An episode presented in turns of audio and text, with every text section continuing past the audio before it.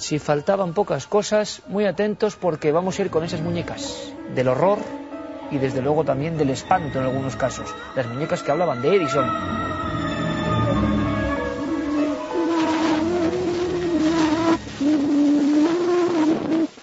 Ghostly. It's magic. It's we're listening to these sounds through a glass darkly, like an old, old photograph, and the ghost is coming out, almost reaching us, almost reaching the present day.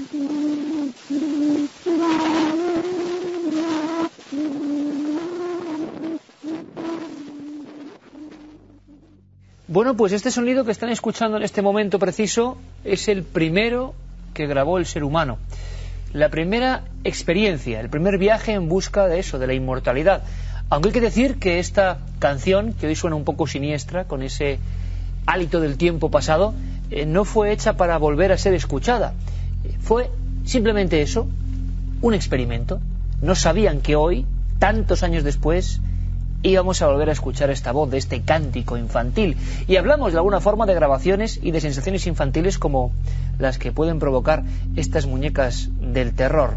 Nos acompaña Santiago Camacho. Buenas noches, compañero. Buenas noches, Iker. Porque fuiste el primero, hay que decirlo, estábamos haciendo un Milenio 3, esas tertulias de los sábados, y de repente Santiago se saca de la manga o de la libreta, eh, que suele ser mágica en su caso, una historia que nos dejó absolutamente asombrados. Y es que en todo este mundo, hay un pequeño homenaje de los pioneros del sonido, hubo muchísimo más, mucho más. La noticia era esa, el primer sonido. Bueno, grabado en una especie de papel. Pero también hubo juguetes que adaptaron esa nueva tecnología. Y todavía había miedo. Y que un juguete te hablase provocaba casi casi espanto. Es la historia de las muñecas de Edison. Pues sí, yo creo que lo que denominaba Isaac Asimov el, síndrome de Frankenstein, el primer momento en el que surgió fue, fue aquí, porque Thomas Alva Edison fabrica unas eh, muñecas parlantes basadas en su fonógrafo, de hecho llevaban un, un pequeño fonógrafo dentro y era un proyecto que, él acariciaba con, mucha ilusión. De hecho, se volcó en ello. Es el primer fonógrafo de entretenimiento. Es la primera vez que se utiliza la técnica de grabación de sonido para entretener a la gente, no con fines eh, científicos ni demostrativos, sino directamente para, un fin 100% lúdico. Y eh, se encuentra con una desagradable sorpresa.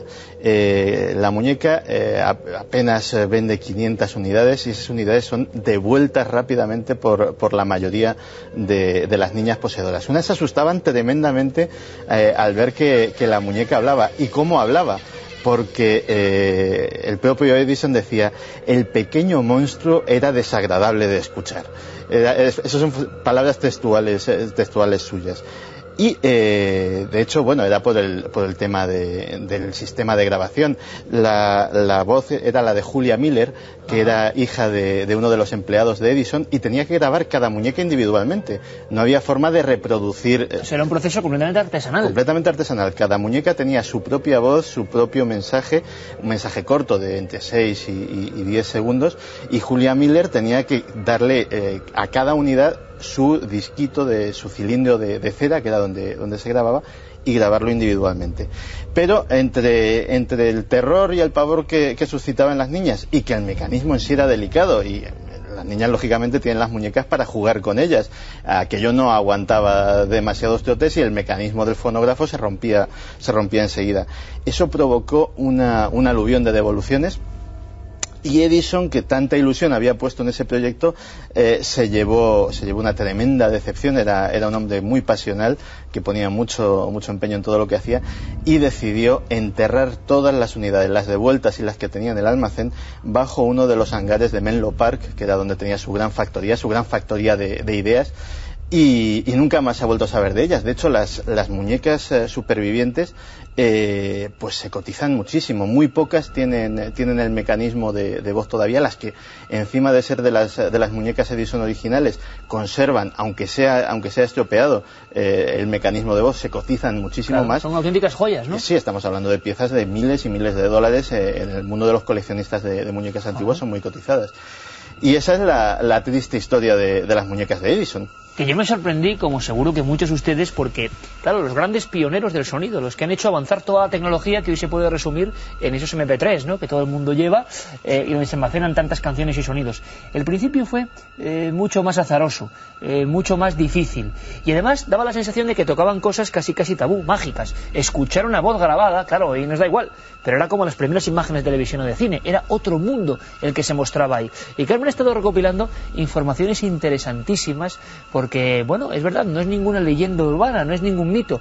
Eh, causaba espanto la muñeca de Edison, que yo no sé si fueron solo de un tipo, hubo mucho más. Vemos ahí, Carmen, eh, unos orificios donde, claro, era un prodigio de la técnica, un cilindro de cera eh, se había introducido y la muñeca decía unas palabras. Algunas acababan con la palabra amén, cosa que le daba todavía eso, mayor injundia. ¿no?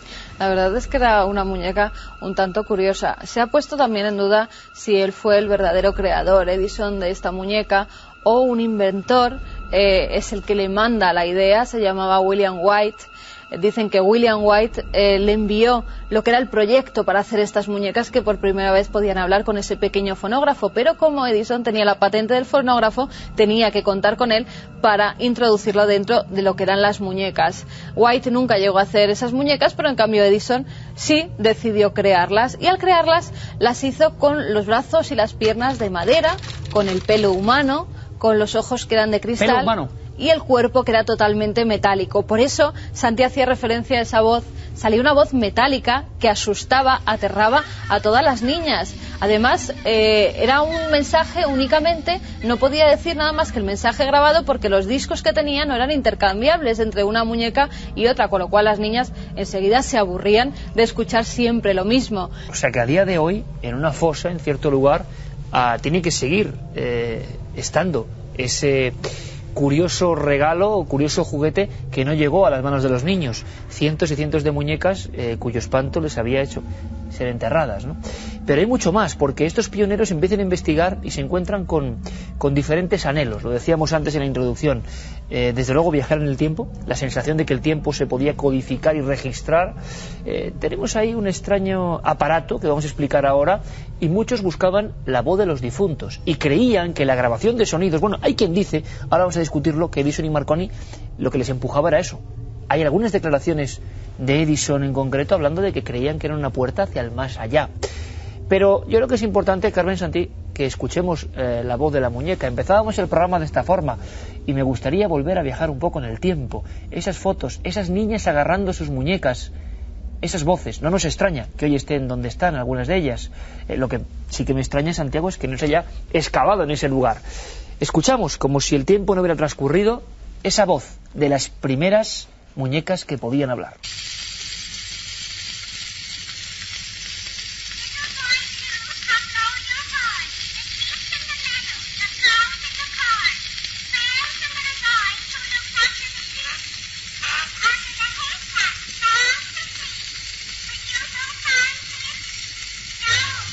Da la sensación, da la impresión de que nos invade, bueno, pues ese mismo tono lejano, antiguo de la primera grabación. Y también la pregunta es por qué muchos muñecos, desde el principio del tiempo, eh, nos dan miedo. Se han quedado grabadas las expresiones de porcelana en muchos momentos de la infancia y siguen de alguna forma emitiendo esa sensación extraña.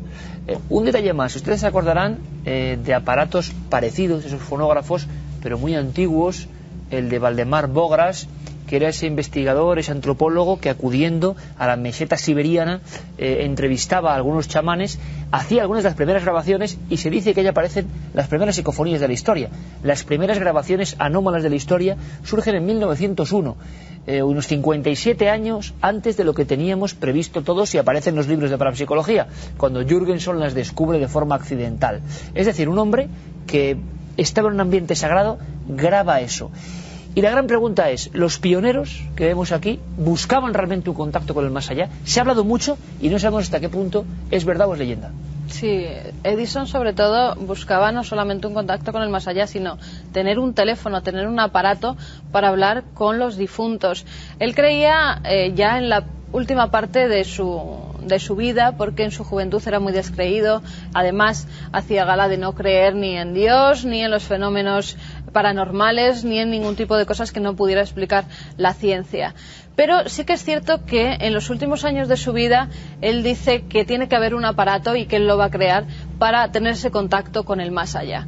Cree que algo de nosotros cuando morimos se queda en la tierra, se queda impregnado en los lugares y quería construir ese aparato para captar esas voces del más allá, de los muertos.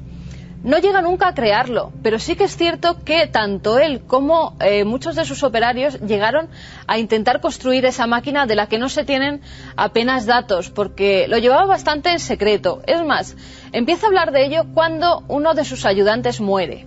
Cuando muere dice que puede ser el primero, ya que sabía cómo funcionaba ese aparato, en querer contactar a través de él. Pero claro, nunca lo consigue.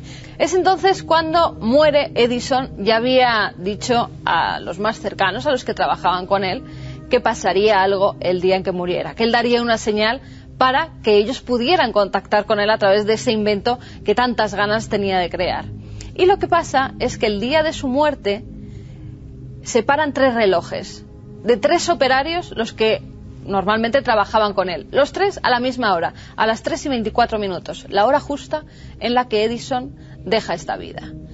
¿Sería su señal? Muchos dicen que sí, porque en una reunión espírita que hacen esos mismos operarios en 1941, dicen que contactan con Edison y que Edison les da las pautas a seguir para acabar esa máquina, para acabar ese teléfono con el más allá. Vamos a escuchar una de las primeras voces de este pionero, de este hombre que perseguía eh, encerrar el tiempo. Escuchamos a Edison en una de sus primeras grabaciones de los mensajes radiados grabados por este genio. Mary had a little lamb, its fleece was white as snow, and everywhere that Mary went, the lamb was sure to go. Bueno, mensajes incluso lúdicos, mensajes dirigidos eh, a un público amplio y a veces infantil en concreto, es decir, eh, una historia que no nos han contado bien porque da la sensación, Santiago, de que espiritismo y todas estas investigaciones estaban mucho más hiladas de lo que creemos hoy, viendo con asepsia los libros de tecnología. No era solo tecnología, era algo más allá, había un sentido eh, mucho más fuerte por detrás de todo esto.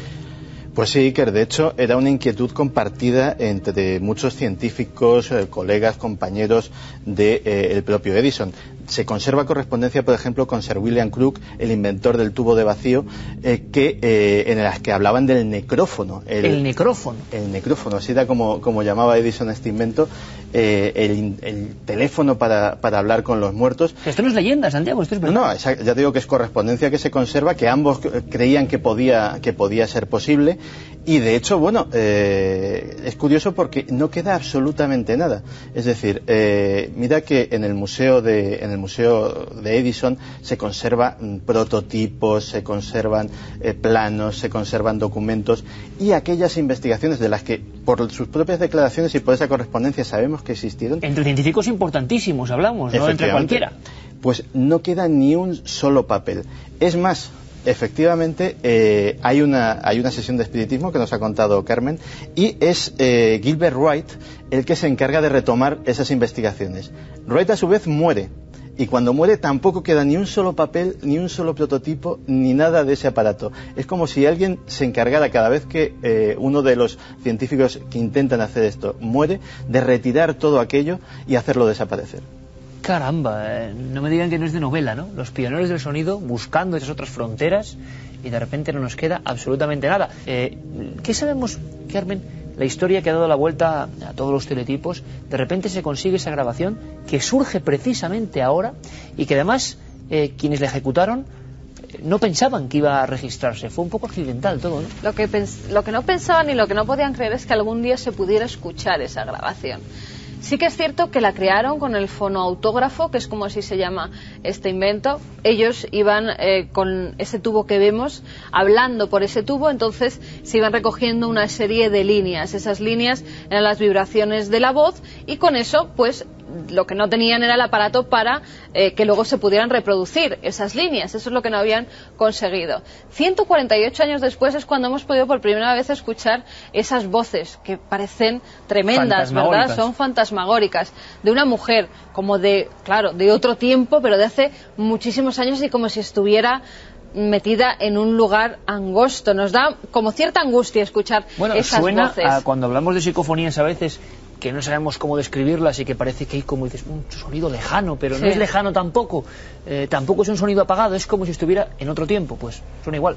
Pues gracias a dos investigadores, a Giovanni y a Fester, se ha podido localizar estas grabaciones, han estado detrás de ellas durante mucho tiempo, encontraron esos papeles y gracias a la tecnología que tenemos hoy en día, pues lo han podido hacer, aunque no descartan que haya una anterior. Porque eh, dentro de todos los papeles que consiguieron solo han descifrado algunos, pero puede haber más canciones o más grabaciones anteriores que por el momento no hemos encontrado. Curiosísimo.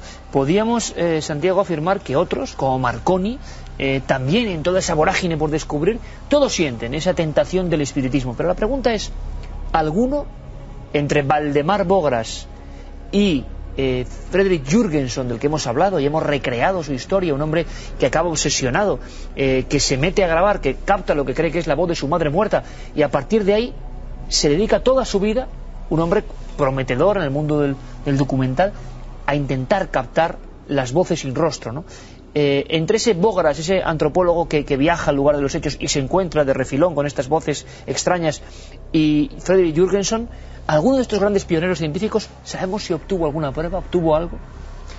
Pues posiblemente el, el único que, que- y de hecho está, lo dejó en el New York Times el 29 de enero de 1920, habló de ello, fue Marconi. Marconi, eh, no tanto con eh, seres fallecidos, pero él pensaba que había establecido comunicación, comunicación en Morse además, con eh, seres o de otros mundos, concretamente de Marte, o de otras dimensiones. Pero ¿qué me cuenta Santiago? Marconi, padre de tantas cosas, que había conectado con Marte. Claro, Sí. estaba en plena época de... de- eh, habían pasado los selenitas, ahora eran los marcianos, el anhelo de, de- de hermanos cósmicos, ¿no? Sí, es que Marconi, eh, de todos los pioneros eh, de la ciencia moderna, pues eh, junto con Nikola Tesla son dos personajes muy misteriosos. Eh, Marconi, pensemos que la telegrafía eh, sin hilos la descubre apenas eh, con 20 años cumplidos. Y a partir de entonces, y eso es un, eh, un dato curioso, eh, hasta que fallece, la inmensa mayoría de su trabajo de investigación no ha trascendido, no es conocido. Es decir, le dan su premio Nobel de Física con poco menos de 40 años por, eh, por ese descubrimiento de la telegrafía sin hilos y a partir de ahí sigue Secreto. traba- eh, tanto secreto y tanta discreción que eh, para que eh, conservar esa privacidad monta su laboratorio en su yate, el Electra. El Electra es un barco de, gran porte que él compra y lo equipa con toda clase de instrumentos científicos, monta allí a sus colaboradores, se los lleva a unos sitios, a otros, va mucho eh, por la costa de Venezuela y por el Amazonas, de hecho hay una, hay una leyenda que afirma que incluso tiene un centro de investigación secreto en algún sitio del Amazonas donde eh, lleva a cabo trabajos y allí es donde intenta ese tipo de, comunicaciones. No ha absolutamente nada. De hecho, eh, Marconi es un personaje eh, que fue calificado por Pío XI como satánico. Todo a raíz, todo a raíz de un arma que, hizo una, de- una demostración en Roma ante el Duce, ante, ante Mussolini, y que paró todos los coches de una autopista apuntándoles con un extraño aparato, los mantuvo parados durante más de media hora y cuando desconectó el aparato, esos automóviles volvieron a funcionar perfectamente igual. Mussolini quedó encantado, pero eh, no llegó a un acuerdo con Marconi para, para que le cediera esa tecnología y eh, a raíz de ese experimento y de otros parecidos, Pío XI eh, declaró que la ciencia de Marconi era satánica, ni más ni menos. Bueno, sorprendente de verdad. Marconi, Edison, los autores de esa primera grabación, eh, Bógaras, tanta y tanta gente. Eh, ¿Sabéis lo que os digo, Carmen, Santi? Que me ha parecido maravilloso, que me ha parecido un repaso como por la cara B de muchas biografías que deberían aparecer en lo que son los libros de ciencia y que de alguna forma eh, parece que nos quieren birlar esa parte, que no quita un ápice de valor a lo que hicieron, pero que demuestra que estaban muy interesados pues en lo mismo que nos interesa a nosotros, que es, bueno, las fronteras de la realidad, las fronteras tanto universales del espacio como las del más allá, ¿por qué no? Ellos dedicaron parte de su vida y en este programa contamos esas cosas absolutamente certeras. De verdad que ha sido un placer. Si os parece, antes de viajar al siglo de oro, que es donde nos vamos, eh, Santiago, Carmen, nos quedamos con, con ese eco, ¿no? que compaginándolo con las caras que parece que tienen alma de algunas muñecas como las de Edison, generan esa extraña sensación. ¿Os parece? Muy bien. Gracias, Santi.